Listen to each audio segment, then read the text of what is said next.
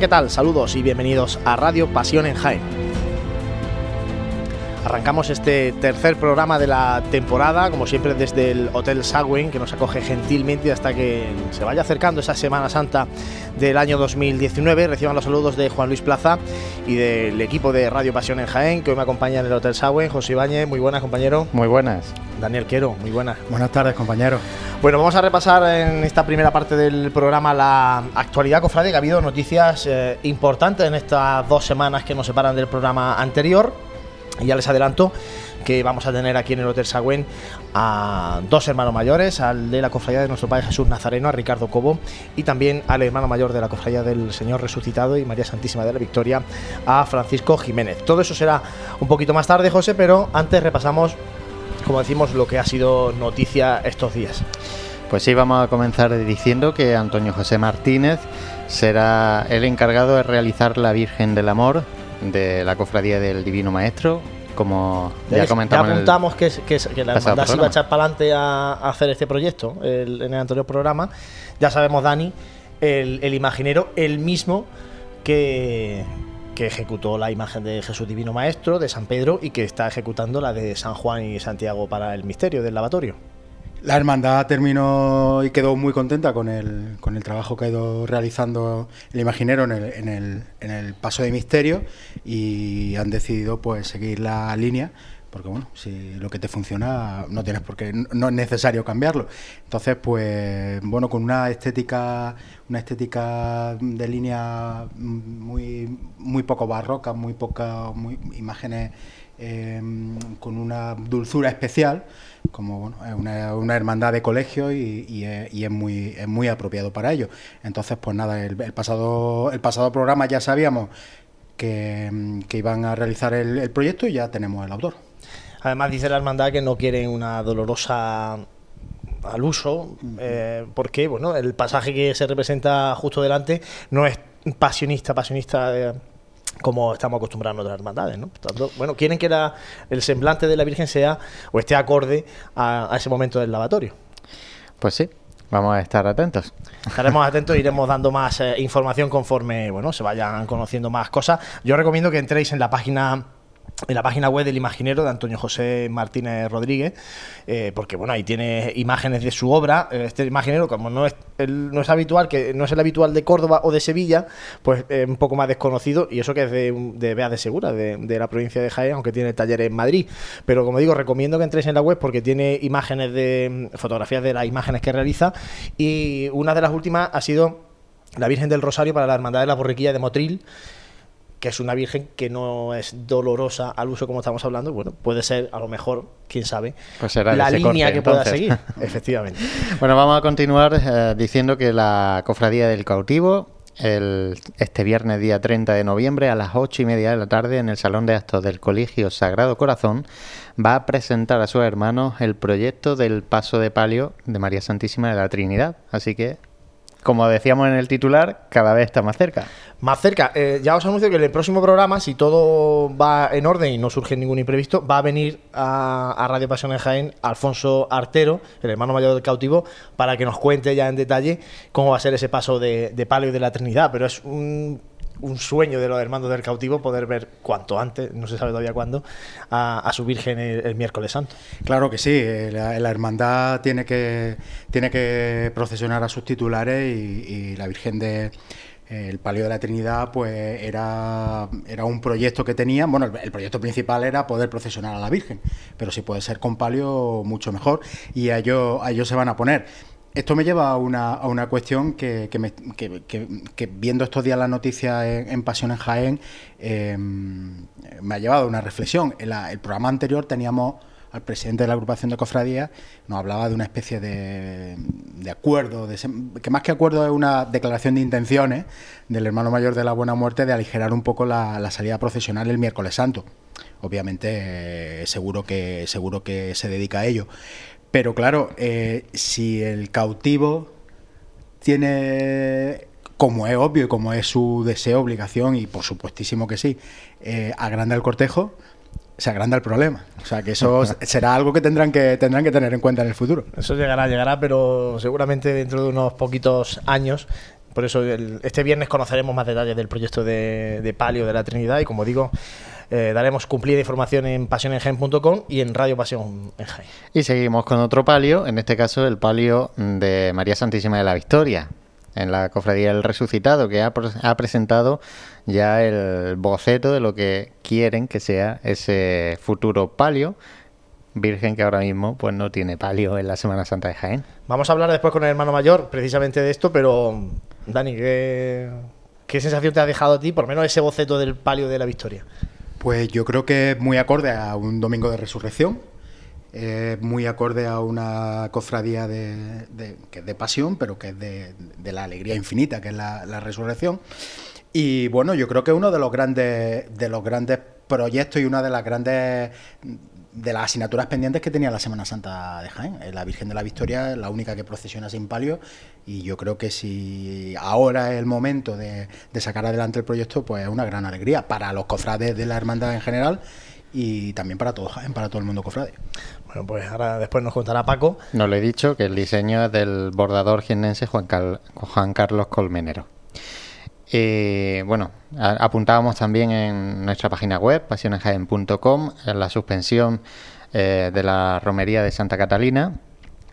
Y bueno, ya anunciamos más pregoneros de, esta próxima cuaresma, ¿no? En este Tenemos casi, casi el, listado completo ya ¿eh? de, pregoneros, pero bueno, todavía se siguen conociendo algunos, e incluso algunos de Gloria, que, también tenemos. Exacto, porque tenemos de la Cofradía de los Estudiantes, en este caso de Pasión, a Diego López, que será el encargado de pronunciar el vigésimo octavo, si no me equivoco, pregón del estudiante.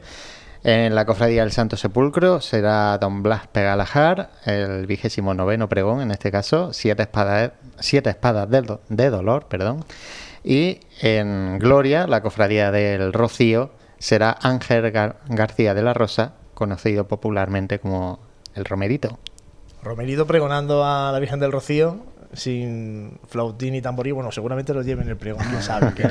hasta que no lo veamos no, lo sabremos. Bueno, pregonero, y ya la última noticia de la que vamos a hablar ahora más La apuntamos solamente porque ahora la detallaremos más, eh, bueno, con más de con más detalle. En Además, este luego en tiempo de tertulia también vamos a ahondar de, en este asunto. Que es la nueva ubicación de la Virgen de los Dolores en el Santuario Camarín de Jesús. Pues eh, como decimos, para hablar de esta nueva ubicación de la Virgen de los Dolores en el Santuario Camarín de Jesús, tenemos con nosotros hoy aquí en el Hotel Sagüen al hermano mayor de la cofradía de nuestro Padre Jesús Nazareno, a Ricardo Cobo. Ricardo, muchas gracias por venir, muy buenas. Gracias a vosotros, buenas noches.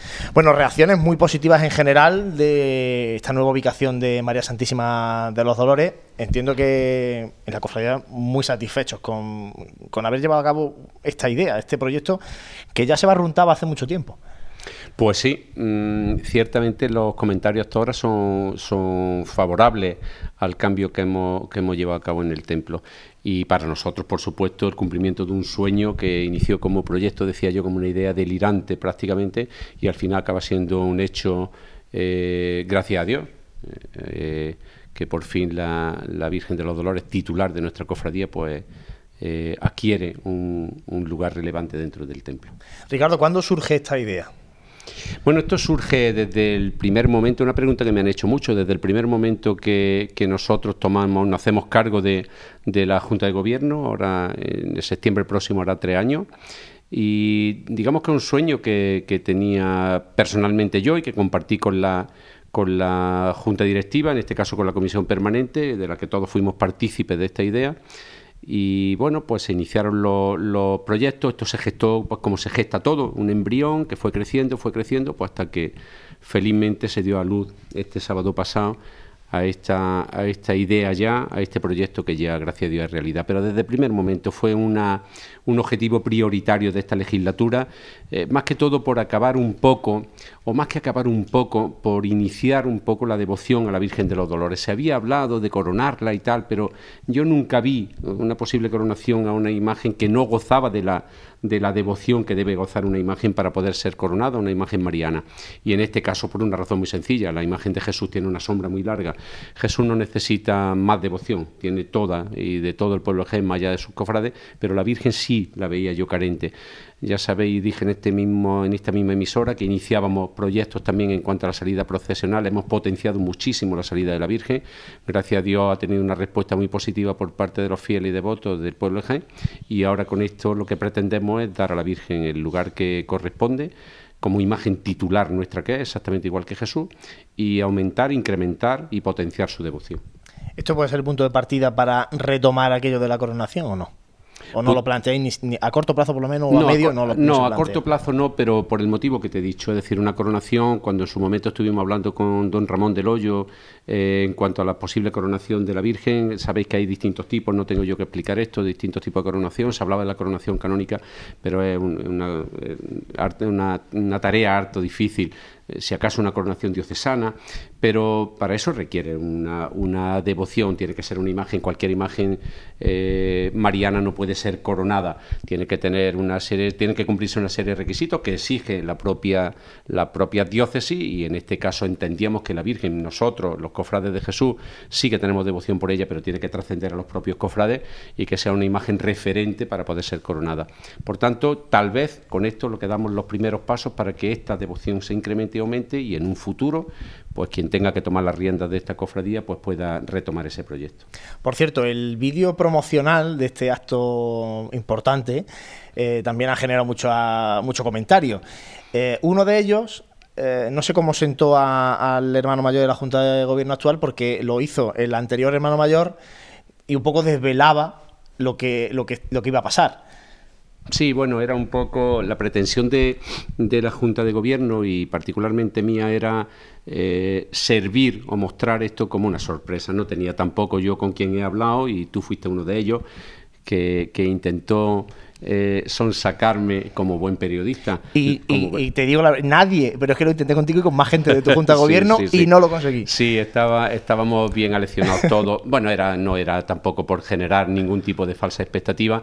En todo momento dije que era una cosa eh, que marcaría o que se escribiría en la historia de la cofradía. Creo que es importante, después de 399 años, que la imagen de María presida la iglesia de San José. Creo que es un hecho histórico para los cofrades, para los cofrades de esta cofradía. ¿Cómo nos sentó aquello? Bueno, pues desvelar una cosa que con tanto cariño y, recelo pues eh, lo está haciendo, bueno, pues como que te genera cierto sinsabor, ¿no? Cierto sinsabor. Mm, cuando a mí me preguntaron sobre eso, oye, el antiguo hermano mayor está escribiendo y tal, no sé cuánto, bueno, nunca lo entendí como una, como una agresión, tampoco entendía muy bien el hecho eh, de tener que contestar a todo el mundo, pues esto es un tosco, un tosco proyecto y tal. Bueno, eh, ciertamente ha habido mil proyectos, no en esta Junta de Gobierno, sino en, en las anteriores, la que presidió el anterior hermano mayor, los anteriores, muchísimos proyectos, unos se han podido llevar a cabo, otros no. Eh, en, cualquier, en cualquier caso, lo importante no es quién o, cómo se genera la idea, lo importante es que estas ideas se, se lleven a cabo, se, se, cumplan y se ejecuten. Y en este caso, pues gracias a Dios, con, con, esta Junta de Gobierno, con el esfuerzo de todos, porque ha costado mucho, mucho esfuerzo. No olvidemos que el Santuario Camarín es un bien de interés cultural y, por tanto, hemos precisado de todos los permisos necesarios por parte de la Junta de Andalucía y Ayuntamiento, que es el propietario del Santuario Camarín para que esto se pudiera ejecutar. Y eso lleva muchas horas de desvelo, mucho trabajo, mucho esfuerzo, mucho sacrificio, que felizmente pues, ha podido ser así. Por tanto, sin entrar en lo anecdótico del vídeo promocional que quisimos em, eh, poner a la ciudadanía de Jaén como sorpresa, creo que finalmente se ha cumplido y, se ha podido hacer pues, una puesta en escena muy bonita. Eh, Dani, José, ¿alguna cuestión sobre el tema principal? Porque ahora tenemos muchas preguntas de los oyentes y, algunas cuestiones que no tienen que ver con, este asunto, porque siempre que viene el hermano mayor de la cofradía de nuestro Padre Jesús Nazareno, eh, se genera una expectación eh, importante, seguramente más que, otras hermandades. No sé si queréis plantearle alguna cuestión a Ricardo sobre este asunto o pasamos a, a los muchos asuntos que hay, que hay pendientes. Ricardo, yo también lo intenté. Intenté sondear a gente y no, hubo manera eh, de, sacarle una palabra. El, altar de la, de la, Virgen, la nueva situación de la Virgen, ese altar, la, la, forma del altar, la, eh, esa, esa, esa forma de, que tiene el altar que se le ha, se le ha hecho, ¿está en relación con lo que en cómo quedará cuando termine el, retablo de nuestro Padre Jesús? O, o sea, el camarín tiene una, un estilo ecléctico, digamos, eh, variado, y entonces, pues, ¿habéis tenido en cuenta a dónde se quiere llegar, en tanto en el altar mayor como en la, en la parte del camarín? O? Bueno, eh, aquí eh, es importante la pregunta por un matiz muy importante que sí quiero hacer, porque, bueno, hay una confusión a veces se crean confusiones por desconocimiento. Efectivamente, tú defines bien, es decir, el, altar, ahora matizaré que no es un altar, en este caso le llamamos trono, es un trono porque es donde se entroniza la imagen, eh, hablas de la, de la, iglesia de San José y por otro lado hablas del camarín, ciertamente. Es un matiz importantísimo que esto debe aprender y debe conocer la gente de Jaén y que eh, es interesantísimo porque alguna gente nos ha manifestado por qué no presidía la, la, iglesia de San José, lo presidía la imagen de Jesús Nazareno. No, sería una infidelidad a la historia si esto fuera así. Jesús nunca presidió la iglesia de San José, que como sabéis surge del, antiguo convento de los padres carmelitas descalzos. Nunca lo presidió, como digo, Jesús ni tampoco lo presidió la Virgen, lo presidió un San Elías. Es decir, eh, en ningún caso lo presidieron ninguna de nuestras dos imágenes titulares. Pero es que además Jesús no podría presidirlo porque Jesús está en el sitio donde tiene que estar. Y esto no es capricho histórico, es que es simplemente fidelidad a la misma. El camarín de Jesús es una estructura arquitectónica que se hace anexa a la iglesia de San José de los Padres Carmelitas Descalzos por una disposición testamentaria de un jiennense ilustre, que todo el mundo conoce o al menos ha oído, que fue Lucas Martínez de Fría, el capitán Poca Sangre, que destina dos mil pesos de plata para la construcción de, una capilla camarín donde se ubicara la imagen de Jesús Nazareno, al que tenía gran devoción. Esto empieza en 1685 y termina en 1710. Por tanto, desde 1710 Jesús eh, toma posesión del sitio que le corresponde, que es la capilla que se había construido, es profeso para él. Esto sería un poco como decir que la Virgen de la Capilla, eh, ¿por qué no preside el altar mayor de la Basílica Menor? La, Virgen de la Capilla está en el camarín de la Virgen de la Capilla, la Virgen de la Cabeza está en el camarín de la Virgen de la Cabeza y el apóstol, el apóstol Santiago está en su camarín y no preside la iglesia eh, de Santiago de Compostela. Por tanto, yo he tratado siempre de explicar el por qué Respecto de lo que me dices del, trono, bueno, no, el estilo, lo que quisimos hacer fue una cosa que fuera solemne, sobria, eh, la gente ha hablado también de retablo, no es un retablo, esto eh, tiene, su nombre arquitectónico es baldaquino y, efectivamente es un baldaquino sobrio, yo creo que, de, un, de, un, estilo muy solemne, muy acorde, como sabéis lo ha hecho la empresa de los hermanos Hidalgo, en madera de pinotea, eh, es por dar unos datos, pero que son interesantísimos porque el pino tea es un pino muy resinoso, una madera muy resinosa y por tanto es antisilófago. Es silófuga, es una madera que no pueden comer los silófagos porque comen eh, resina y, mueren los insectos. Por tanto, lo que hemos ido buscando ha sido una cosa que fuera acorde a la Iglesia, no buscar el símil con el retablo de Jesús, que es un retablo, como tú bien dices, un retablo mucho más barroco, mucho más tallado, y que en ningún caso se, se barnizó ni siquiera por si en un futuro tuviéramos intención pues, de poderse dorar o, en cualquier caso barnizarlo de otra forma. En este caso no se ha buscado ninguna similitud, sí que estuviera en el conjunto de lo que supone la Iglesia de San José eh, en cuanto al, apostolario, el cuadro del apostolario y tal, que fuera del mismo estilo. Ricardo, una cuestión al margen y previa a las preguntas de los oyentes, que te voy a pedir que las respondamos más breve porque son muchas. Eh, una cuestión. Eh, se ha contratado a la banda que acompañará a San Juan en la madrugada de 2019. ¿Esto significa que San Juan va a volver a procesionar en la Semana Santa de Jaén? Esto significa lo que dije el año pasado. Me comprometí con, con la sociedad de Jaén. Es decir, San Juan el año pasado no salía por una cuestión muy básica y que aquí comprendimos todo. No había promitente suficiente y por tanto no era viable su salida. Yo manifesté en estos mismos y en otros medios de, comunicación que se abriría el plazo, como es costumbre en nuestra cofradía, después de San Antón, que durante un mes estaría el plazo abierto y que si durante ese mes eh, se inscribe el número de promitentes suficientes para llevar a San Juan, siempre y cuando no peligren las imágenes titulares nuestras, Jesús y la Virgen. La Verónica, como sabéis, es un caso aparte porque lo llevan mujeres promitentes que están muy comprometidas, como los hombres. Pero si hay número suficiente, por supuesto, saldrá, saldrá San Juan. Nunca ha sido objetivo de esta cofradía lo contrario ha, sido siempre pelear porque salga San Juan. Si finalmente, después de un mes, y ya lo, ya lo estoy adelantando en estos micrófonos, que no tenga que estar haciendo llamamientos después, oye, que van 14, que mañana van 15, que el otro van 16. El llamamiento lo hago ya, es decir, si la gente, eh, los cofrades nuestros, los cofrades nuestros promitentes se inscriben para llevar a San Juan, San Juan por supuesto saldrá, y para tal efecto se ha contratado efectivamente la banda de música de Pitre. Bueno, pues eh, dicho esto, eh, José, le trasladamos a Ricardo Cobo preguntas de nuestros oyentes, como te decía, breve porque son muy variadas y algunas se responden seguramente muy, muy, de forma breve. Fíjate si son variadas. Hay de todo. muy buenas, Ricardo. Hola, eh, Decía, fíjate si son variadas, que hay alguna que hasta me ha sorprendido, ¿no? Como decía eh, Pedro Parra, eh, nos escribía por email diciendo que si existe la posibilidad de que la cofradía se acoja al régimen fiscal de entidades sin ánimo de lucro para que los cofrades y devotos puedan deducirse en la declaración de la renta su aportación económica a la cofradía. Esto es una, pregunta de asamblea, más que de efectivamente, pero bueno, efectivamente, es, una pregunta de asamblea general. Ahora mismo no tenemos proyectado nada respecto de acciones fiscales, entre otras cosas porque es un tema muy complejo y que además va variando continuamente. Vosotros que pertenecéis al mundo cofrade lo sabéis, y hoy hay una norma y mañana por la tarde hay otra norma. En cualquier caso, somos muy celosos con todos los temas fiscales, lo lleva el administrador eh, porque somos una cofradía como toda, muy transparente y por tanto si alguna vez hay posibilidades de mejorar todo en beneficio de los cofrades lo haremos, por supuesto.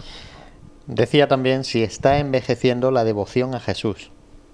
No, las devociones no envejecen, ni, ni son jóvenes, ni envejecen, ni son infantes. Eh, la devoción a Jesús es una, devoción secular. No, no creo que esté envejeciendo. Lo que pasa es que la, la, juventud ahora está un poco más falta de, de, aquellos principios que llevaban a una devoción más arraigada. Pero no, no envejece la devoción. Yo no tengo esa sensación. Nos decía Manuel Castillo Martínez, eh, quisiera preguntarle si han pensado en que el hermoso palio de Nuestra Señora de los Dolores empiece a andar por las calles de Jaén en condiciones para darle a tal soberbio conjunto la elegancia y la finura que le hace falta. Bien, yo supongo que cuando se refiere a andar en condiciones se referirá a un, un paso más corto eh, va a la usanza actual de, un paso un poco más sevillano. Bueno, yo creo que nuestro palio anda, anda elegantemente, es cierto que no, no va conforme a la, a la moda del paso más corto, lo que sí tenemos muy claro es que iremos mejorando naturalmente iremos mejorando, yo lo he hablado con los promitentes, sin que ello implique que tengamos que cambiar de manera sustancial y significativa eh, la manera de andar de nuestro paso de palio.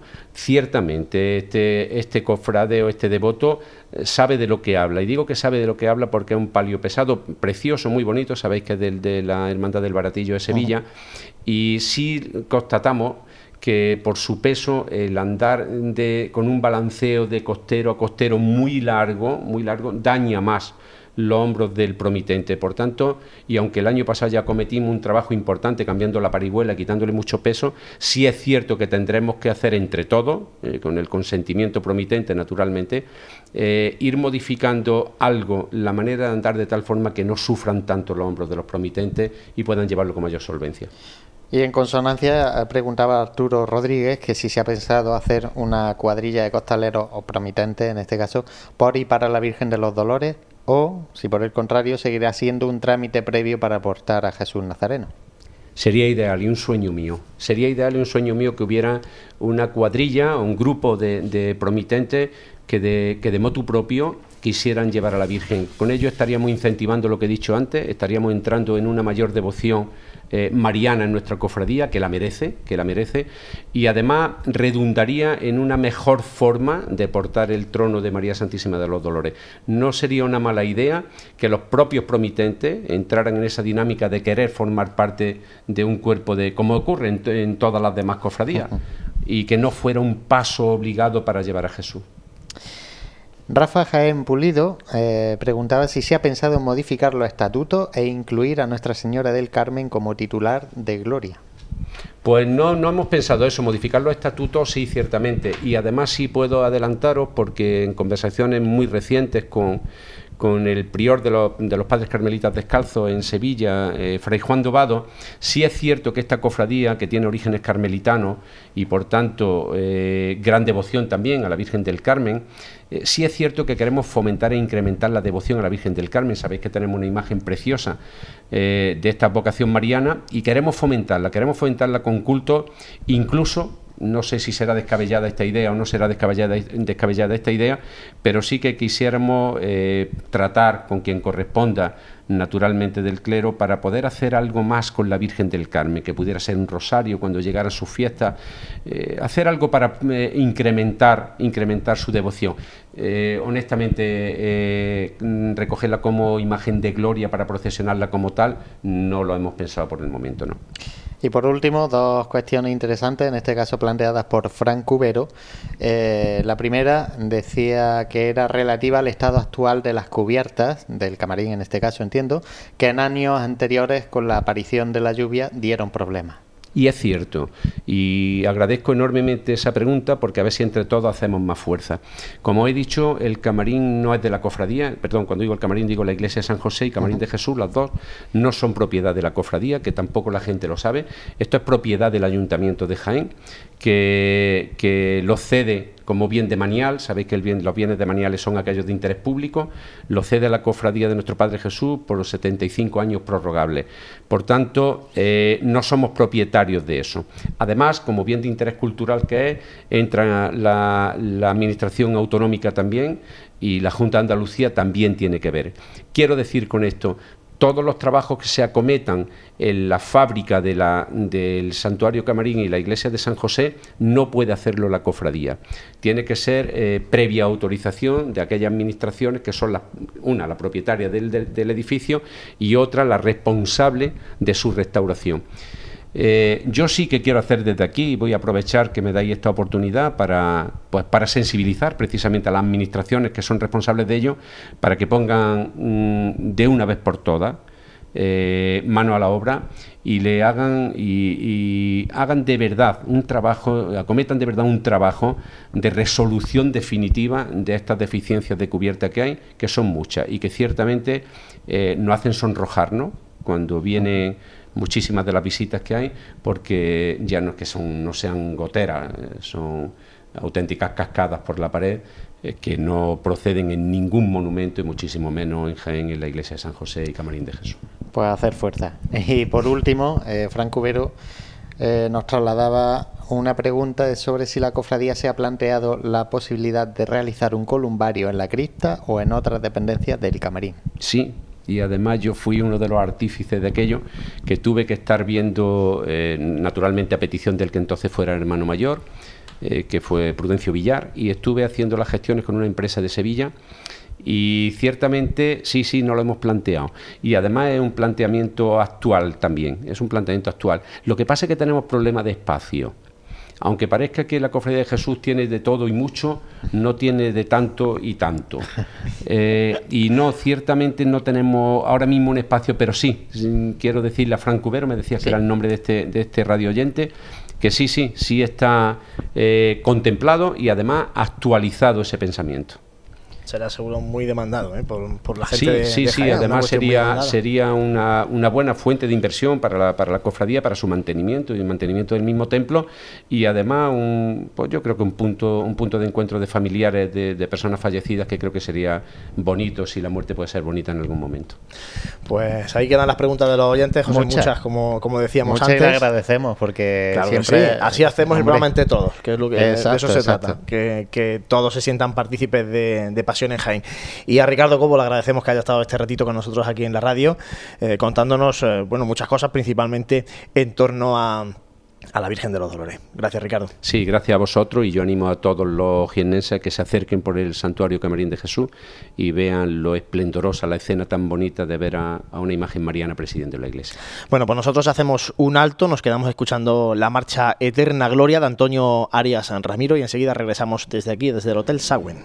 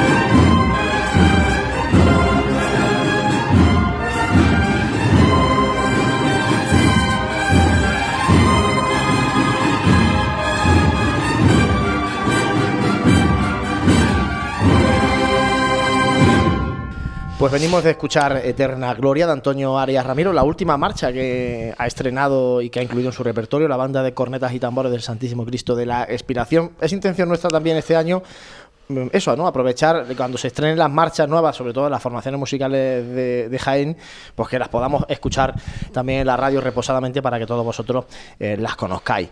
Y como digo, escuchando sonidos cofrades, abrimos nuestra sección Sonidos de Pasión con Gabriel Escavia. Gabriel, muy buenas, compañero. Muy buenas, Juanlu.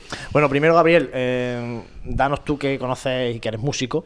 Eh, algunos detalles de esta, de esta marcha que acabamos de, escuchar de, Antonio Arias Ramiro.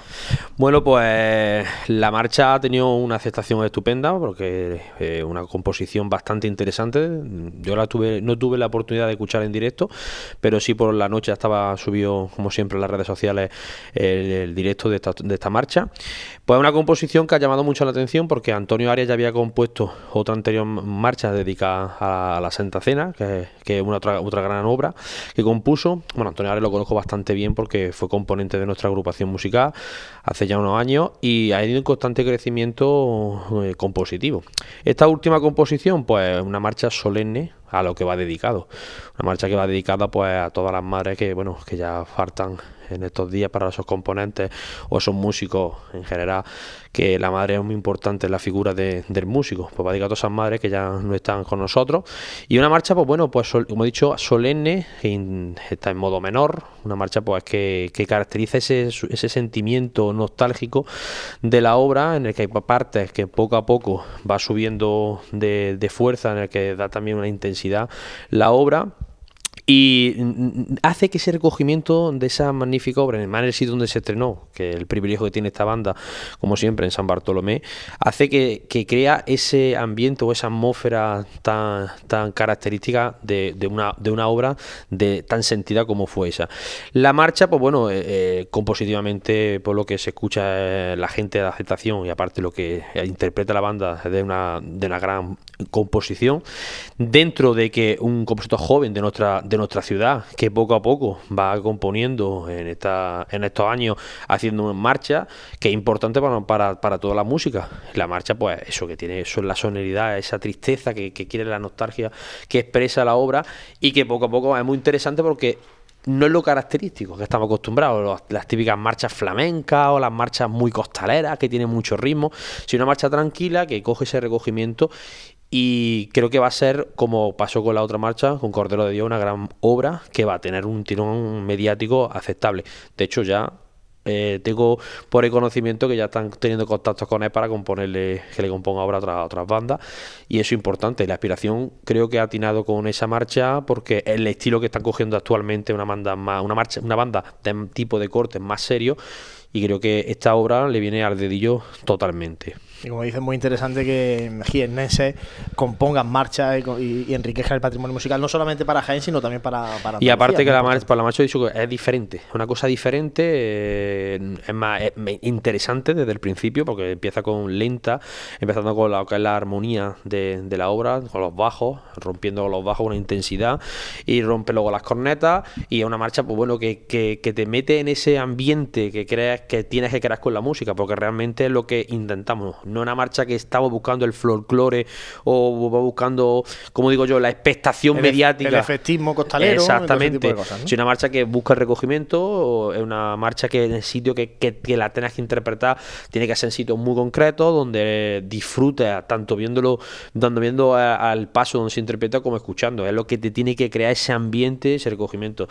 Y la marcha, pues el sentimiento que la haya la ha expresado es, y para quien va a dedicar, creo que es muy interesante saber mucho por qué se compone, a quién va dedicada y sobre todo que, que- que la aceptación te cree ese sentimiento a lo que va expresado la obra. Es muy importante. Como digo, vamos este año, las marchas se vayan estrenando, que vayáis estrenando las formaciones musicales. Vamos a intentar eh, escucharlas aquí, comentarlas como estamos haciendo con. Pues la verdad que sí, porque la- es una nueva iniciativa que no estemos, que no seamos monótonos, siempre haciendo lo mismo, Claro. sino buscando algo diferente y hablando. Y bueno, pues desearle a la inspiración, que creo que hizo una gran actuación ese día, que, que siempre estamos, como digo yo, a- al, al día, tenemos que estar al día, porque por desgracia en nuestra ciudad no podemos tener actuaciones a- habitualmente como en otros sitios, sino que en los momentos que tengamos para poder actuar, pues eh, darlo lo mejor que tenemos y, y en este caso, pues poder estrenar cosas nuevas y novedosas para el patrimonio de nuestra ciudad, que eso es muy importante para todos nosotros, está claro. Gabriel, eh, repasamos actualidad de las formaciones musicales. Pues este fin de semana, pues lo más importante eh, para, para lo que es en el mundo de la música a nivel de la, de la provincia, pues estamos hablando de que, como todos los años, eh, uno de los eventos más importantes del, en el mundo cofrade en general, que es el Capricho. El Capricho que se celebrará este próximo fin de semana de, en Granada. La Feria Eh, Cofrade La Feria. Cofrade, que es el Capricho, el día 1 y 2 de diciembre. Y en el que, bueno, pues tendremos la suerte de contar en esta ciudad de Granada, pues con cuatro formaciones de, de Jaén y de provincia. Una de Jaén, de la capital, que será la banda de música de Blanco Nájera, que actuará eh, por la mañana del sábado. Eh, por una, una sorpresa ver la banda de, de Blanco Nájera, pues eso, que una, normalmente las bandas de música de Jaén no suele ir a este tipo de eventos, pues mira, eh, es curioso que la banda de Blanco Nájera pues vaya al Capricho por primera vez, en este caso. Luego por la tarde tendremos pues a la una de las referencias prácticamente de nuestra provincia, como es la agrupación musical Nuestro Paraíso de la Pasión, que actuará por la tarde sobre las 9 de la noche de la tarde del sábado, mucha expectación porque es una de las bandas que viene mm, a, a lo que es este- este- esta actividad de- del Capricho Co- Cofrade como la- una de las bandas referencias que van a venir al concierto y es eh, lo que tenemos en, la- en el día de- del sábado. El domingo, pues otras dos formaciones, en este caso de Alcalá de la Real, las dos. Por la mañana actuará la agrupación musical de La Esperanza. Y por la tarde, la agrupación musical de la conocida, la agrupación de la Angustia, que va, para que todo el mundo lo sepa, la agrupación que va detrás del paso del descendido de la cofradía de la Buena Muerte. Y eso es lo que más o menos tenemos así constancia. Ya, ya poco a poco se va viendo ya el meneillo. Y cuando ya pasan las navidades empezamos ya lo fuerte. Que este Están preparando bastante. las cabalgatas y los villancicos. Bueno, eso, porque. eh, es una- ¿Participan una- o no participan? cuestión. Es- ¿Participáis la, la banda en cabalgatas de, de Reyes? Y Pues eso, no? La verdad que nuestra banda podemos tener esa de las poquitas, o porque no, no quiero tampoco meter la pata por los medios, pero Jesús Despojado creo que ha sido la única banda prácticamente que ha tocado la- la cabalgata de Reyes de Jaén. Eh, hace ya bastante, bastante años, ¿eh? Ahora 10 años atrás, ¿eh? Eh, Porque fue en el 2008, 2007, 2008 fue. Eh, nosotros participamos, pues, en la cabalgata, eh, la principal, y estuvimos nos vestíamos, me acuerdo yo, de... de- no, me acuerdo yo, en no sé, dos años nos estuvimos vistiendo diferentes, eh, diferentes, pero siempre nos buscamos de, de lo típico de beduinos, con el rey negro, rey ¿no? Baltasar, ¿sabes? ¿no? ¿sabes? Nos poníamos el rey Vamos a Baltasar. buscar fotos de Gabriela. Vamos Y a nos, ve- nos poníamos a ver, y era una cosa interesante porque, mm, bueno, eso está visto en Jaén. Las bandas en, en Sevilla, por ejemplo, las bandas tocan todas las de Sevilla. Una o forma de prácticamente todas. Aquí se ofrece, se le Es ofrece. una forma de apoyar también en la ciudad. Claro, lo que pasa que. enriquecería la cabalgata muchísimo, ya te lo Claro. digo a ti. Aquí la única ¿os banda- ofrece el ayuntamiento a, a- No, se pone en contacto sí, con la nos banda y tuvo- os dice, oye, sí, venid te- y a cambio, pues si, si no puedo dar dinero porque no está el ayuntamiento para dinero, Yo te cuento- pues ofrezco no sé, el teatro. ofrezco, no Eso, sé. mira, yo te cuento porque yo fui uno de los que hice la gestión. Nosotros, cuando tocábamos detrás de la cabalgata de Reyes, era porque nosotros teníamos un convenio con, con el ayuntamiento que nos cedía la antigua caseta municipal, la que está ahora la policía local de Jaén. Entonces, nosotros, por ese. mm, nos dejaban ese convenio que teníamos de colaboración, pues tocábamos la cabalgata. Hace unos años eh, me volvieron a llamar. Ya Miguel, que es el que se encarga en el tema de patronato de cultura, el tema de gestionar las cabalgatas, pues me, llamó. Hombre, si podéis pa- participar otra vez. El tema es que nosotros sí hablásemos en convenio que nos dejaran, por ejemplo, por ejemplo, el teatro o algún evento para poder tener esas instalaciones gratuitas, que yo lo sé que es complicado, que es complicado, no pedimos dinero porque nosotros por colaborar por Jaén haríamos lo, lo que fuera, pero por ejemplo, eh, un sitio escénico que nos pudieran dejar gratuitamente, pues sería un paso bastante importante. ¿Qué pasa? Que esos son los convenios que podríamos tener. Tú como comprenderás, un día de una noche de Reyes, cuando te gusta estar con la familia, o yo, que tengas que estar preparándote a las 5 4 y media, 5 de la tarde, preparándote, a- vistiéndote, eh, maquillándote y encima estás tocando en la cabalgata. Pero ya queda para el recuerdo, hombre. No, si Ya yo, queda yo- pa- sí, José. Ya, y se engrandece El la recuerdo ciudad. está ahí, el recuerdo está ahí dentro de una formación como la nuestra, en la historia que tenemos unos pocos actores de 20 años, que parece mucha, pero que no es tanto, como decimos. Pero ya hemos tocado, nosotros hemos, podido, hemos tocado la cabalgata dos años y para nosotros fue una buena experiencia. Yo lo repetiría igual, ¿eh? Yo no descartaría volver a repetir, pero eso, que tengamos algo a cambio. Bueno, está claro. Está- Tocar gratis para no tocar nada, eh, creo que, como digo yo, eh, perjudica a la gente para ese día, para estar con su familia, sus niños. Sin tener nada a cambio, no es interesante. Pero bueno, ojalá se pueda llegar un día a un convenio, como todo en Jaén, que siempre lo hablamos aquí en estos medios, que siempre que no tenemos evolución, que no queremos trabajar en conjunto, pero algún día a lo mejor se colaborará en ese aspecto. Bueno, pues quién sabe, quién sabe si eso llegará. Gabriel, muchas gracias, quédate con nosotros ahora para la tertulia. A vosotros, como siempre, gracias. Y nosotros, sin solución de continuidad, eh, José, vamos a repasar eh, pues bueno, lo que ha sido noticia más a nivel provincial. Eh, esta semana tampoco estamos en una época complicada ahora para la, la actualidad cofrade porque lógicamente las hermandades están Solo hay que mucho mirar la trabajo agenda. interno. Solo hay que mirar la Claro, agenda que tenemos la cosa un muy parada, muy parada. Pero bueno, ya está. Solo hay mucho trabajo interno ahora y no tanto Exacto, so- solamente apuntar de la provincia eh, que ya se ha presentado oficialmente el congreso de- en enero que bueno se realizará en Úbeda dedicado a Francisco Palma Burgos en el, en el centenario de su nacimiento, como ya comentábamos en el pasado programa, pero bueno, ya se, ya se ha presentado, ¿no?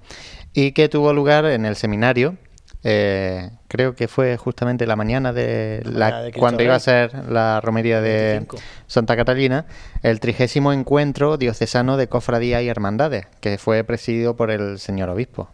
Mucha Bueno, afluencia tuvo- de, hermandades de toda la provincia. Por eso lo metemos en esta sección de provincia, porque eh, son muchas las hermandades de la provincia que se desplazan a, a Jaén el día de Cristo Rey para este encuentro diocesano de hermandades, el trigésimo encuentro, en el que, bueno, desde nuestra iglesia diocesana se, se nos pone un poco en nuestro sitio y se nos eh, hace ver la importancia evangelizadora de, la, de las hermandades, ¿no? Que muchas veces, pues bueno, estamos en nuestros líos, que si el palio, que si el proyecto de no sé qué, que si el proyecto de no sé cuánto, y se nos olvida lo principal, que al final es esa misión evangelizadora que hacen la- las hermandades Y también. desde aquí ya lo dijimos y animamos un año más, creo yo, a que lo hagan otro día, que no sea el día de la, de, bueno, en este caso de Santa Catalina, que, Claro, que bueno, que perjudica hace- también un poquito en eso. por la festividad de Cristo Rey, pero yo no sé si, si es que es imposible hacerlo el domingo de antes, no lo sé. Pero Bueno. El, el 25... Nosotros lo decimos todos los el años. domingo del día 25 o el de en torno al 25 de noviembre, hombre, es la patrona de Jaén, ¿no? Entonces, pues si queremos darle importancia a las patronas, el otro día hablábamos del, del- de la poca importancia que tienen la- las patronas en esta ciudad, pues sería conveniente que todos arrimáramos un poquito el hombro. Por cierto, antes de que se me olvide, eh, no hemos mencionado en la actualidad, en la primera parte del programa, la exaltación a la esperanza que también tuvo lugar este pasado fin de semana y la presentación del cartel de Adviento que hace la Hermandad del Perdón, de la Esperanza, Esperanza Nuestra. Así que eso, bueno, una- también un pregón. Hemos hablado de pregoneros eh, y, sin embargo, la esperanza deja su pregón en vez de hacerlo el perdón, en vez de hacerlo en cuaresma, lo hace ahora que se acerca el adviento, que se acerca este tiempo de esperanza para todos. Bueno, hacemos de nuevo un alto en el camino y seguimos aquí en Radio Pasión en Jaén. Vive, siente, escucha la Semana Santa. Pasión en Jaén.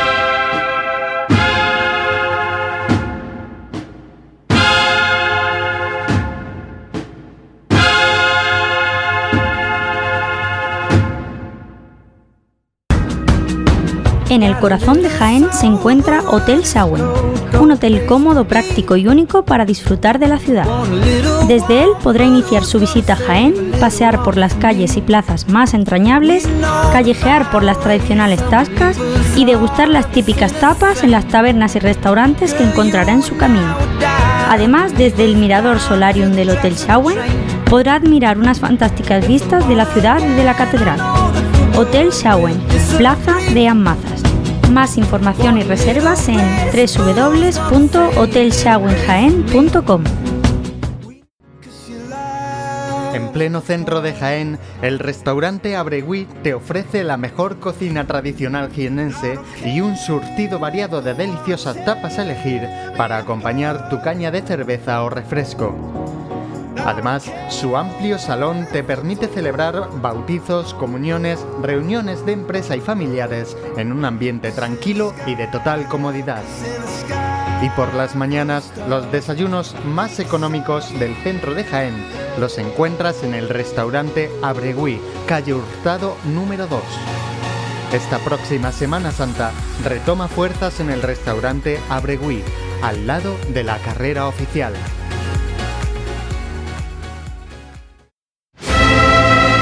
Vive, siente, escucha la Semana Santa. Pasión en Jaén.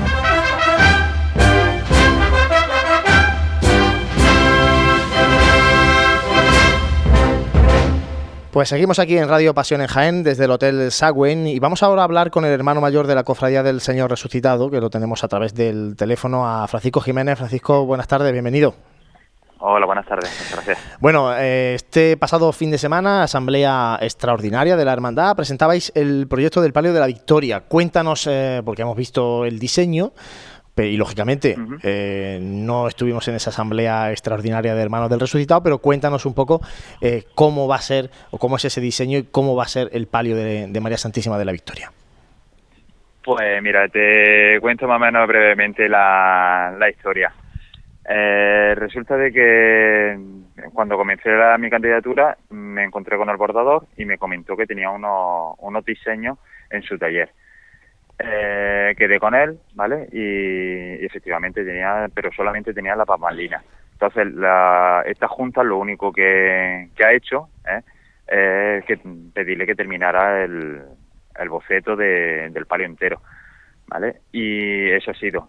Entonces, claro, eh, nos parecía justo que mm, todos los cofrades sepan que lo que hay, ¿vale? Ya que no es una invención nuestra, ni queremos nosotros Mm, como ahora se dice, de venga a sacar el palio a la calle, no, es decir, un proyecto, una presentación, que es lo que tuvimos, y ya está. Y las características del palio, Paco, cuéntanos un poco, no sé, parece que es de malla, ¿no? No sé, cuéntanos un poco el, tono, el bordado, el tipo de bordado, cuéntanos un poquito cómo va a ser. Pues mira, eh, va a ser ahora mismo de recorte enriquecido, sería todo, no todo, sino parte de malla y parte de, ya te digo, bordado. El techo de palo se iría casi totalmente, para empezar, de malla.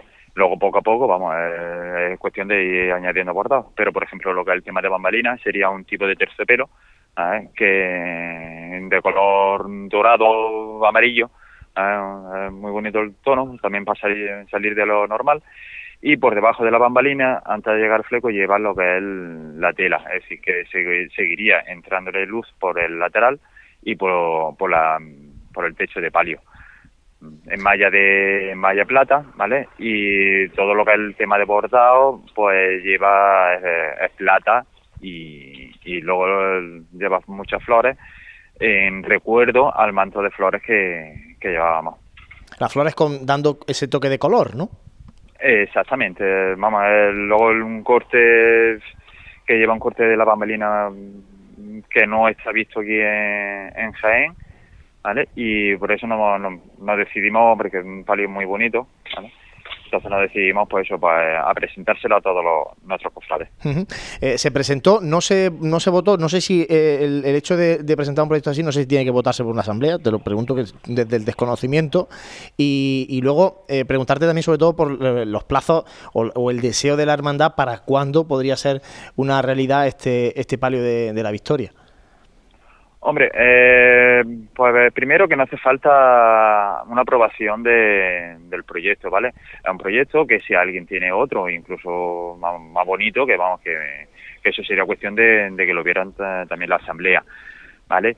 Y, y segundo lugar, plazo, pues ojalá, ¿entiendes? Pero vamos, que gracias a Dios, eh, como sabéis, mm, los varales los, se compraron hace ya unos años y un, un cofrade nuestro do, ha donado todo lo que es el tema de la tela, ¿vale? Entonces, básicamente no hay un esfuerzo económico grande, grande, ¿vale? Pero que, claro, tenemos también preferencias, sobre todo lo que es el tema de la restauración de, del Cristo. Entonces, ahora mismo eh, nos ocuparemos mm, de la restauración, ¿vale? Y tras ello, pues intentaremos trabajar para el palio. Eso quería preguntarte, en una asamblea anterior se aprobaba la restauración del Señor resucitado. Primero se hará eso y después el palio, ¿no? ¿Nos confirma? Sí. Sí, sí, sí. Eh, ¿Y cuándo, cuándo queréis acometer esa restauración? Es, es llevarlo a justo después de Semana Santa, ¿vale? Para que lo restauren. Bueno, pues eh, dicho queda, después de Semana Santa, de la próxima Semana Santa, eh, sería la restauración del, Señor resucitado y posteriormente empezarías a cometer este proyecto de, del palio, que ojalá que sea pronto una realidad. La verdad es que eh, no sé si vosotros en la, en la cofradía entendéis que puede ser un poco el revulsivo que necesita la, cofradía, el, palio de la victoria, para, para atraer a más gente a la cofradía del resucitado. La verdad es que sí, eh, sobre todo también se ha hecho con esa idea, para para motivar un poquito lo que es el tema de, del, del cofrade, que vea que hay diseño, que hay mm, un proyecto futuro, que hay, bueno, que siempre el pareo ha estado parado, ¿vale? Desde que se compraron los, los varales y no sé, nos pareció buena idea presentarlo para que eso, sobre todo eso, para que lo conozcan los, los cofrades y para que vean que, hombre, que tenemos ganas, ¿vale? Y que estamos trabajando para ello. Juan Carlos Colmenero, que es el, el bordador. El bordador. Eh, que el, que, eh, el que nos ha hecho también el diseño. Él, eh, él lo, lo, llevaría a cabo seguro, ¿no? El, el palio. Eh, no sé si os ha dicho el plazo de decir, bueno, pues yo lo puedo ir, lo, lo hacemos y después lo, lo, pagamos en cómodos plazos o como, no sé, no sé si sí. ha dado algún tipo de facilidad este sí, tipo eso de ya, es, eso ya es cuestión de ir hablándolo con él, ¿vale? Pero vamos, él está muy dispuesto, más también una idea que nos propuso es abrir eh, formar un taller de bordado, ¿vale? Por cofrades, ¿vale? Y eso también facilitaría a la hora de tener palio, el tener de los faldones, cualquier cosa para abaratar precio si decimos de hacerlo, claro. Uh -huh.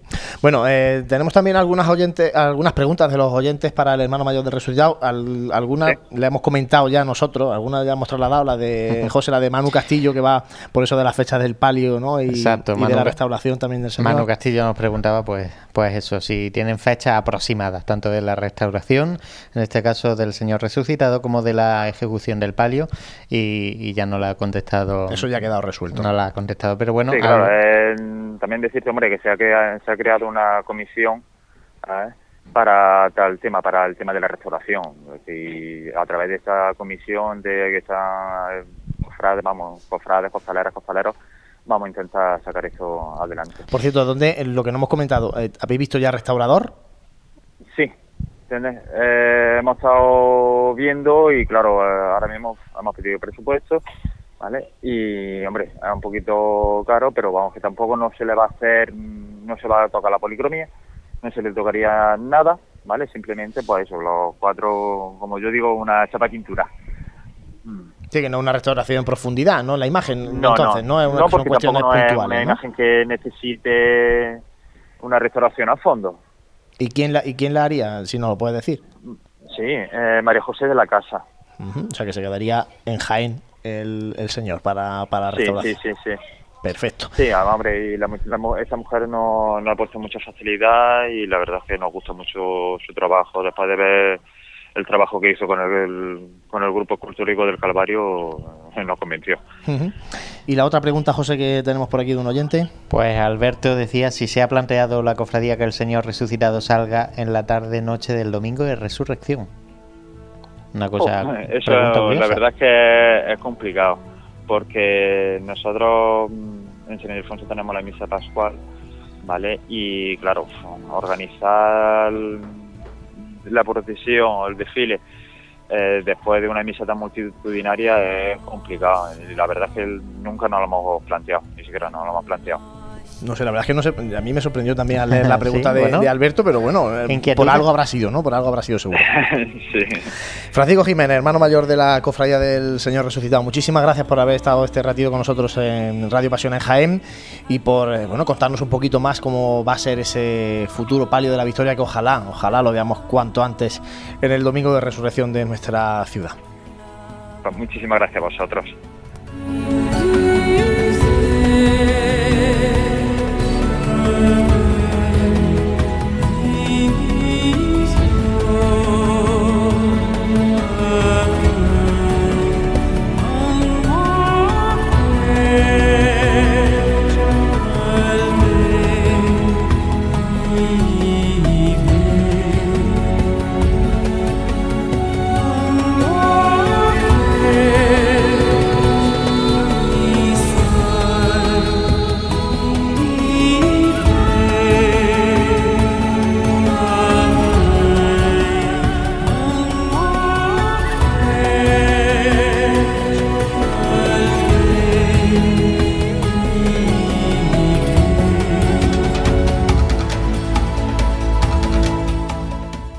Aquí en Radio Pasión en Jaén en esta última parte del programa de hoy. Como siempre, eh, la empezamos eh, con la encuesta, José, que hemos lanzado esta semana, que tiene que ver precisamente con el tema principal de este programa, la nueva ubicación de María Santísima de los Dolores en el Camarín de Jesús. Y con 189 votos que han, han respondido a la siguiente pregunta. ¿Te parece adecuada la nueva ubicación y altar de la Virgen de los Dolores de la Cofradía del Abuelo? 313 que sí y 76 que no. Un 80% que sí. Eh, a mí me llama la atención que haya un 20% que no. Fíjate, ¿no? Porque yo creo que iba a ser todavía Dani, eh, Gabriel, más mayoritaria la opinión favorable a la nueva ubicación. Es verdad que, y ahora vamos a leer los comentarios que surgen, porque le pedimos al oyente no solamente que voten, sino que también nos den ideas. Y hay algunos que dicen que sí, pero no así. ¿no? Entonces, bueno no sé, ahora vamos a ver nosotros en tertulia de esto. Eh, José, eh, leemos algunos de los comentarios, que hay muchos. ¿eh? Cuando, cada vez que se toca la cofradía de nuestro país un nazareno, se levanta la, se levanta la largo, ¿eh? Así que, bueno, vamos a comentar algunos de ellos. Alejandro Gallego Padilla decía que la cofradía le vaya dando algo de protagonismo a su imagen mariana me parece un acierto después de muchas décadas de olvido. El sitio que ocupa ahora es el que le corresponde, el Santísimo en el Sagrario, Jesús en su camarín y quedaba la Virgen en el altar mayor. Ahora la campaña publicitaria cinematográfica sobraba para mi gusto. Tener que crear hype, en este caso para que la gente preste atención, lo de la, lo de la coronación, mejor dejarlo para otro día. Bueno, eso decía Alejandro Gallego. Antonio Javier Soriano decía que la nueva ubicación está muy muy bien, pero el dosel es muy vasto para su gusto. Eh, está quedando muy elegante el retablo de nuestro Padre Jesús y eso ahora pues desentona un poco. Eh, bueno, y hacía también alusión a, pasados comentarios y demás, ¿no? Eh, Carmen Canto Gutiérrez decía que ya era hora de que la Virgen esté donde se merece. La campaña me pareció muy buena y el acto precioso. La campaña en este caso todos dicen campaña de publicidad. Bueno, el anuncio ese que hicieron. Ese el vídeo promocional ese de anuncio. Pedro Buendía dice que le parece que está muy bien en el, en el altar mayor. Antes no estaba bien la señora madre. Raúl Peña, ella se lo merece, a la madre de Dios, en un lugar privilegiado. Pedro Carretero decía que ya era hora de que estuviera donde se merece y que el sueño de verse coronada, coronada en este caso en mayúsculas, se cumpla. Pedro Manuel García Aranda en este caso decía que cree que el retablo de los apóstoles estaba mucho más acorde eh, respecto a este que le han hecho a la Virgen. Recalca que es vastísimo y vastísimo también recalco que en mayúsculas. Silvia González Bailén decía que mejor que donde estaba, desde luego que es, ¿no? La tenían apartada, daba pena verla allí. Ya era hora de darle a la señora el lugar que se merece y no el cuchitril que le habían asignado. Bueno, algunas palabras habría que medirla también, ¿no? Pero bueno. Y nuestro amigo Alberto WEE, al cual invitamos aquí algún día a venir a que nos pronuncie ese apellido, pero bueno, así lo, lo distinguimos, ¿no? Alberto decía, me parece acertado y se merece el altar mayor. No tenía sentido el lugar donde estaba antes en un segundo plano. Bueno, pues esas son las eh, opiniones de, nuestros oyentes que nos han dejado en la encuesta y ahora abrimos el tiempo de tertulia con Gabriel, con Dani, José. ¿Qué os parece a vosotros el, sitio, la ubicación que se le da a la Virgen de los Dolores? Y, y también un poco, porque va unido, ¿no? Esa campaña o ese anuncio de acontecimiento histórico para la hermandad. Yo no sé si eh, calificarlo como tal o no, si se ha quedado en menos de lo que esperaba y no sé, no sé. ¿Qué os parece a vosotros todo esto? Bueno, empieza Dani, empiezo yo, empieza. Ah, Yo creo que Alejandro, yo creo que eh, Alejandro Gallego eh, lo ha definido muy bien con lo del hype, porque sí que es verdad que han creado en plan Hollywood una, una expectativa, una, una, una necesidad de saber qué era, ¿no? Son las, las campañas publicitarias de películas y tal. Y, Bueno, y el acto empezó con todo en la iglesia oscura, con las velas y, y- Exacto. y Ricardo hablando de fondo, contando el, pro- el proyecto, el sueño, la ilusión del proyecto y tal, hasta que se va encendiendo eh, las luces y se ve a la Virgen en el altar. ¿no? A ver, es una, una, bueno, una forma de publicitar un acto que para la hermandad consideraba muy importante. ¿Que es una de las fechas más importantes de la historia de la hermandad? Hombre, yo creo que tanto no. Pero bueno, eh, ellos estaban muy lo ilusionados mejor es- con el... Claro, es que es lo que iba a decir. Bueno, para ellos Claro, también, claro, ellos tienen ellos una sí. escala, una escala de valores, ¿no? En ese, en ese sentido. Entonces, Hombre, es que Bueno. acontecimiento histórico, no sé, yo comparar esto como el traslado de la catedral al Claro, camarín, eh, por lo mejor son tampoco. las eh, fechas que eligieron para el- Claro, es que en el vídeo te señalaba eso, ¿no? Te Efectivamente. señalaba cuando se recupera el camarín, y, no sé. Lo que sí está claro es que la Virgen ha mejorado muchísimo de ubicación, porque la ubicación que tenía hasta ahora en el camarín, pues, hombre, era un era manifiestamente mejorable. Y yo creo que ahora la ubicación es, es muy buena. Eh, otra cosa es mm, que para gustos colores la terminación y eh, bueno, yo creo que es un inicio en este caso, ¿no? Claro. Entonces, Claro. También es verdad que desentona, no desentona con. Pues no sé, porque es que el camarín tiene, para mi gusto, esa estética tan. Mezcla de todo. Tan variopinta. Entonces, pues bueno. Pero ha mejorado muchísimo. La- luego, yo imagino que la en- encuesta, ese 20% que dice que, que- que no le gusta o qué tal, imagino porque es que a lo mejor creen que ahí, en ese altar mayor, es donde debería ir nuestro Padre Jesús yo creo que por lo que yo he ido viendo también y tal, y opiniones, yo creo que puede ir por ahí, porque nadie puede discutir obviamente que la, que la imagen de la Virgen está mucho mejor, donde la han ubicado ahora preferentemente. Pues la verdad que, que tiene el, te- el tema este de debate bastante cola. Ya tocaron el último programa que estuvimos hablando del tema este, al final, pues ha salido por otro, por otro derrotero. No es lo que nosotros pensábamos, nosotros nos creíamos lo que decía la gente o comentaba en la calle que era. Bueno, de la ubicación de la Virgen ya se apuntaba algo. Sí, pero lo que porque hablábamos de otras cosas. que el anterior hermano mayor, pues. Hablábamos de otros temas. Soltó ahí. No, pero la- el anterior hermano mayor se tiró al barro con el tema de la coronación. Claro, y la coronación no se ha dicho ni media, entonces, claro. Claro, y es lo que estamos viendo, que empezamos con esto, tienen debate. La ubicación de la Virgen, pues, ¿qué vamos a hablar? Creo que si alguien tiene un pero, como ha dicho Dani, que podrá ser por lo de nuestro Paragasú, vale, yo lo acepto, pero el pero, mm, no. La Virgen estaba en un sitio, pues, escondida, estaba ahí como, ahí porque tiene que estar la Virgen, la tenemos que poner aquí y ya está. Yo sigo diciendo que sí, que el camarín es un sitio, pues bueno, que lo que el, el tema de la estética que se ha creado no me gusta nada. Sinceramente, es bonito, pero puedo decir más bonito, más feo, más recargado, menos recargado, pero la estética yo creo que no es la, la lógica o la conveniente, porque el camarín el día de mañana, el retablo de nuestro Padre Jesús, ¿cómo va a ser? ¿Cómo va a ser? En pan de oro, ahora va a ser en caoba, ¿cómo va a ser? No lo sabemos tampoco, no tenemos ni idea cómo va a ser, porque eso tiene también para, para largo. Tiene.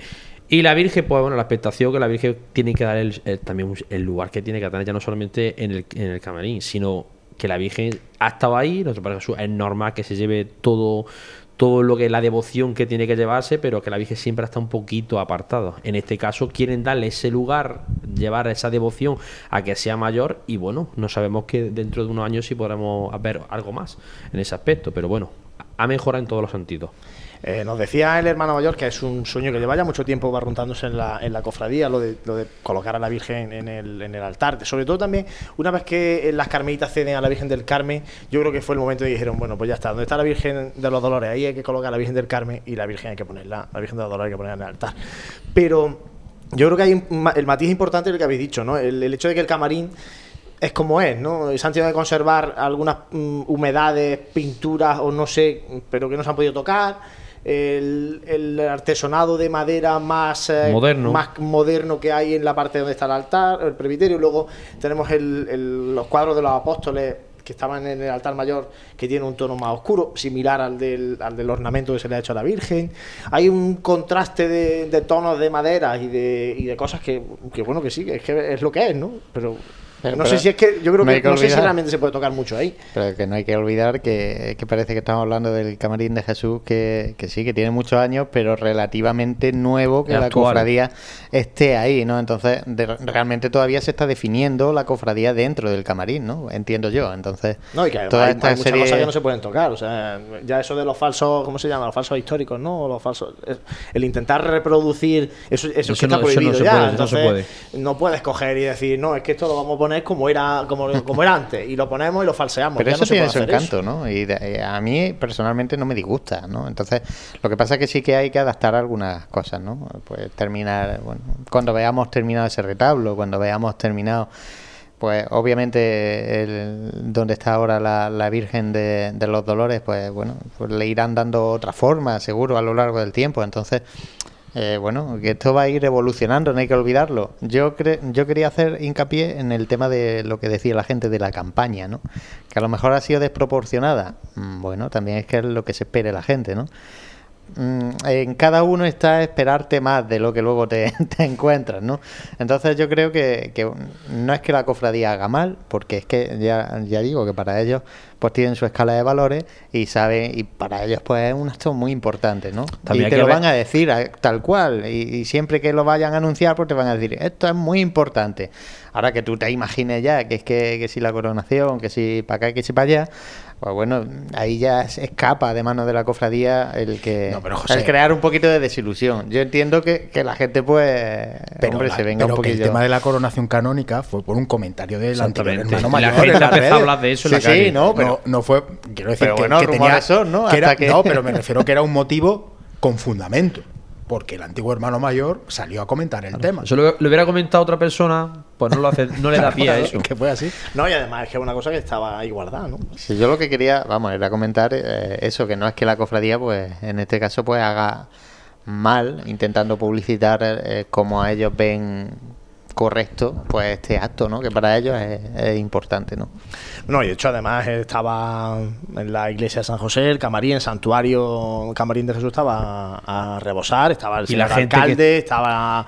Y la gente que estuvo dice que fue muy bonito. El- Sí, sí, el- y la gente sintió lo, eh, cómo se sucedió todo y cómo lo que se lo que se montó en ese momento dentro del camarín, del camarín fue espectacular. Y la gente sintió eso y la gente que es cofrade, hermano, devocionalmente a la Virgen, que también tiene mucha devoción, se sintieron pues expectantes en todo ese sentido, con Lo que, es, lo que es evidente es que eh, en estos últimos años, con el, el acontecimiento que se realiza en la salida de la Virgen, que ya se le ha querido dar un protagonismo especial a la Virgen también. eh, esta nueva ubicación de la Virgen de los Dolores, que va a ser lo primero que cuando uno entra al, al Santuario Camarín de Jesús, lo primero que va a ver es la Virgen enfrente. Porque el camarín se queda a a la izquierda, ¿no? Eh, Se queda en el rincón donde está nuestro Padre Jesús. Es evidente el interés de la cofradía por poner a la Virgen en el sitio que merece. Una imagen que ha estado eh, siempre a la sombra eh, Totalmente. alargadísima y oscurísima de nuestro Padre Jesús Nazareno. Es complicado, es complicado. Siendo la cofradía de, Jesús es complicado. Pero lo que ha dicho ya estos años atrás con el tema este de la salida tan llamativa o tan eh, eh, una cosa que quiere hacer novedosa para ellos, que puede gustar más, puede gustar menos, pero para ellos novedosa, que es también un aliciente, pues bueno, pues la Virgen va cogiendo poco a poco esa iniciativa que no tenía. También tiene una cosa, esto también es importante, que la cofradía se vuelve con la Virgen. Los costaleros, eh, para asignar también costaleros, también muy importante que la Virgen tenga devoción, porque si queremos, lo que pasa es que la gente sale mucha gente de la Virgen porque sabe que tiene que pasar por la Virgen para coger a nuestro Padre Jesús. A lo mejor también la gente esta devoción puede ya tener decir, pues yo es que me gusta la Virgen, ya salí de costalero la Virgen. no por eso. Para mí realmente, tanto si hubieran decidido ubicar a la Virgen donde está ahora nuestro Padre Jesús, en el camarín camarín, y a nuestro Padre Jesús en el altar, o como lo han hecho ahora, cualquiera de las dos soluciones a mí me parece bien, porque son, eh, son los dos sitios preferenciales del camarín y son las dos imágenes eh, principales dentro de, eh, titulares principales dentro de la hermandad. Y si quiere mantener a nuestro Padre Jesús en su camarín por historia y tradición, pues entonces el sitio de la Virgen, sin duda, es el que tiene ahora. por cierto, estamos hablando de la Virgen, del valor, del protagonismo de la Virgen. hemos repasado antes un montón de noticias que hemos tenido estos días todas relacionadas con la Virgen. El palio para la Victoria, el palio para la Trinidad, la hechura de la Virgen del Amor. Eh, se está trabajándose intensamente en el palio de Madre de Dios. Parece que nos estamos dando cuenta ya en las hermandades, que la teníamos un poquito de lado a la Virgen y estábamos muy centrados en, eh, muy centrados en los pasos del Señor, en las imágenes de, Cristo. Es que Jaén, por mucho que queramos, la devoción principal, ¿cuál es? nuestro Padre Jesús. Es Jaén de Cristo, siempre así por eso. por ejemplo, hermandades pues, como la Estrella, como la Amargura, son hermandades que la Virgen tiene mucho más eh, poder dentro de la hermandad, son las titulares. Las demás hermandades, pues bueno, pues se nos conocen por la, por la imagen de Cristo o lo que tiene más tirado. ¿Qué pasa? Que la, la, la Virgen eh, si nos damos cuenta, mm, poco a poco va cogiendo ese ritmo, porque es que los palios en Jaén están muy olvidados, lo que he dicho, en todos los sentidos, no solamente quitando ciertos palios que tiene demanda mediática. Fíjate ahora la cofradía del perdón también como está Borja con su Virgen a tope, cuando antes pues el perdón, el misterio del amor o bueno, con otros con otros pasos, por ejemplo, el silencio, toda la vida de Dios con el Cristo, ahora tiene su palio, su paso de, Virgen que en un futuro pues, saldrá a la, a la calle. Tú fíjate todo eso, ¿a qué viene? Porque las hermandades ya se están también dándose cuenta que la imagen también importante de la hermandad es la Virgen, que sea el titular o conozcamos esa hermandad por el titular cristífero, ¿me entiendes? Hombre, eh, es lo que nos define también como católicos, ¿no? La, figura de nuestra madre, que no darle un protagonismo dentro de lo que debe ser una cofradía, pues no tiene mucho sentido. Sí que es verdad que hace años, pues había más cristos que vírgenes y las cosas son así, ¿no? Y últimamente que ya están llegando más vírgenes, pues todos estos, todos estos meses previos a la cuaresma, pues están casi más centrados en ella, porque realmente la, la cuaresma la montamos alrededor de Jesús en este caso, ¿no? Entonces, bueno, pues llama la atención pues que los proyectos ahora pues se, se, vayan juntando en estos meses, pero realmente es que, bueno, pues las cofradías van centrando en estos meses pues hacia su titular Mariana. Van a ser los proyectos principales, ¿no? Los, palios. Los palios que están por salir y los que, bueno, como decimos el de la Victoria, que no sale, pero que llegará algún día que salga. Además son proyectos muy bonitos, porque es lo que decíamos al inicio del programa eh, es que es una asignatura pendiente el de la Victoria de muchos años. El poder ver a la Virgen ya con palio, o próximamente o en un futuro cercano, parece ser que con palio, pues va a ser una imagen muy bonita y que quedaba pendiente en la Semana Santa de Jaén. Luego, eh, el, palio de, Madre de Dios va a ser. Eh, tiene una pinta muy buena, es un, diseño muy, muy bonito. Y, las otras dos hermandades son hermandades de nueva creación. Eh, han, ido primero al paso de al paso de Cristo porque porque lo que dice Gabriel eh, Jaén es que cristífera, una Semana Santa eh, volcada en los Cristos, aunque tengamos vírgenes con grandes devociones. con grandísimas devociones, pero siempre la, la, imagen de nuestro Padre Jesús tira mucho. Eso tira muchísimo. Y eso ha marcado. Aparte, Jaén, tenemos que ver otra cosa. Cuando hemos hecho de Cristo, eh, Jaén, Misterio, estábamos muy fartos. Falto de misterio, porque Jaén lo que había. Jaén es una ciudad donde hay mucho crucificado, si os dais cuenta. Jaén Misterio no había. Hasta que, bueno, llega la Santa Cena, llega el misterio despojado bueno, el del paso del amor, ya está anteriormente, pero normalmente el gran poder, que es el último paso que también se ha incorporado esta Semana Santa, siempre eran pasos, pues, es crucificado, porque si se nos damos cuenta, quitando el domingo de Ramos y el domingo de Resurrección, todos los días se han crucificado, que es lo que normalmente, pues bueno, que Jaén estaba falta de misterio. Jaén ya tiene sus misterios, tiene eso, pues claro, los palios no es una cosa también muy importante. También te dice una cosa, tenemos que ser sinceros vemos mucho, aunque no queramos ver, en si nos damos cuenta, las coronaciones canónicas de, de, toda lo que es la geografía andaluza, eso también tiene mucho. Ya hemos visto el ejemplo con la esperanza de Triana ahora con esto en este mes, toda la afluencia que ha habido. Eh, entonces, que si te das cuenta, eh, eso se está moviendo, se está, ya está llamando la atención mucho los palios y yo como soy de hermandad de, como digo yo, de hermandad de Mariana, titular, titular totalmente, una, una virgen como la amargura, pues sé lo que es una hermandad de ese tipo. Bueno, pues eh, compañeros, cerramos así la tertulia. Nosotros antes de irnos, como decía José, la agenda está muy flojita. Hay una igualdad de costaleros de gran poder ahora próximamente y lo que vayamos Nunca la he visto tan vacía, ¿eh? nos tenemos que poner las pilas. Se ¿eh? acerca el puente también de diciembre y es lo que, lo que hay. Bueno, hay, hay muchos. No, nos faltan por meter. motivo del día 8 de diciembre. Y nos faltan por meter eh, varios eventos todavía de, diciembre, todo hay que decirlo. Pero sí, que es verdad que, que, bueno, ahora mismo pues cogiendo fuerza. Bueno, pues eh, antes de marcharnos, la firma con Santiago Capiscol. Arrancado ya el curso Cofrade, comienzan a sucederse los primeros movimientos, los primeros proyectos y líneas de trabajo en las que las hermandades volcarán sus esfuerzos. Esfuerzos humanos, pero también esfuerzos económicos que tornan ilusiones en realidades y que demuestran una y otra vez más que el tópico las hermandades se viven y se hacen durante 365 días al año y no solo el día de la procesión, no es el bálsamo que aplicamos los días lluviosos de primavera en los que la cofradía se queda recuerdada en el templo sin realizar su protestación pública de fe. Proyectos como las ejecuciones de los nuevos pasos de palio, la hechura de nuevas imágenes marianas para nuestra ciudad e incluso cambios de ubicación de la imagen de la Virgen María otorgando mayor protagonismo a la Madre de Dios dentro de su templo, son punta de lanza en el seno de algunas de nuestras hermandades.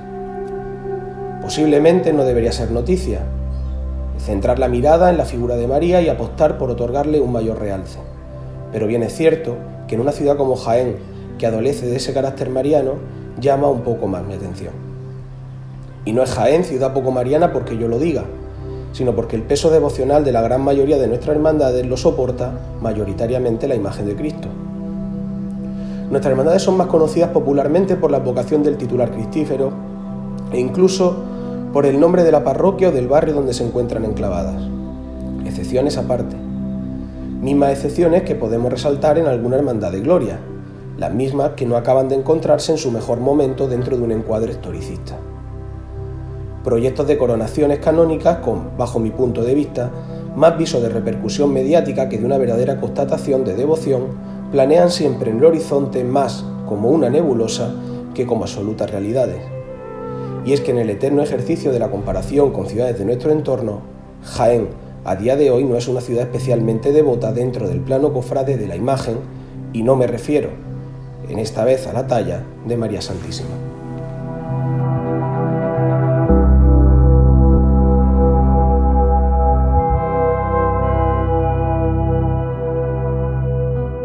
Pues así cerramos este programa de Radio Pasión en Jaén. Gabriel Escabias, muchas gracias como siempre. A vosotros compañeros, como siempre un placer estar aquí con vosotros. Dani Quero, hasta la próxima compañero. Nos veremos en la próxima, que paséis buen puente y todos los oyentes también. Claro que sí, José Ibáñez. Cerramos, apagamos los micrófonos, nos encendemos pronto. Después del puente volvemos la semana después. Después del puente. Y a lo mejor hacemos algún programa por ahí en Navidad. Eso vamos. En el, en el siguiente ya lo, anunciamos, ¿Sí? porque va a ser Bueno, hay que organizarlo y todo. Claro, por eso. Vayamos Venga, de tiempo y quedamos peor que. Voy poniendo la mesa que camilla. en Almagro, como dicen, ¿no? Sí, voy poniendo la mesa camilla, tú tranquilo. Prepara, prepara que ese programa lo vamos a hacer fuera del Hotel Sagüe. bueno, muchísimas gracias a todos los que estáis ahí para escuchar la radio, para compartir nuestra pasión.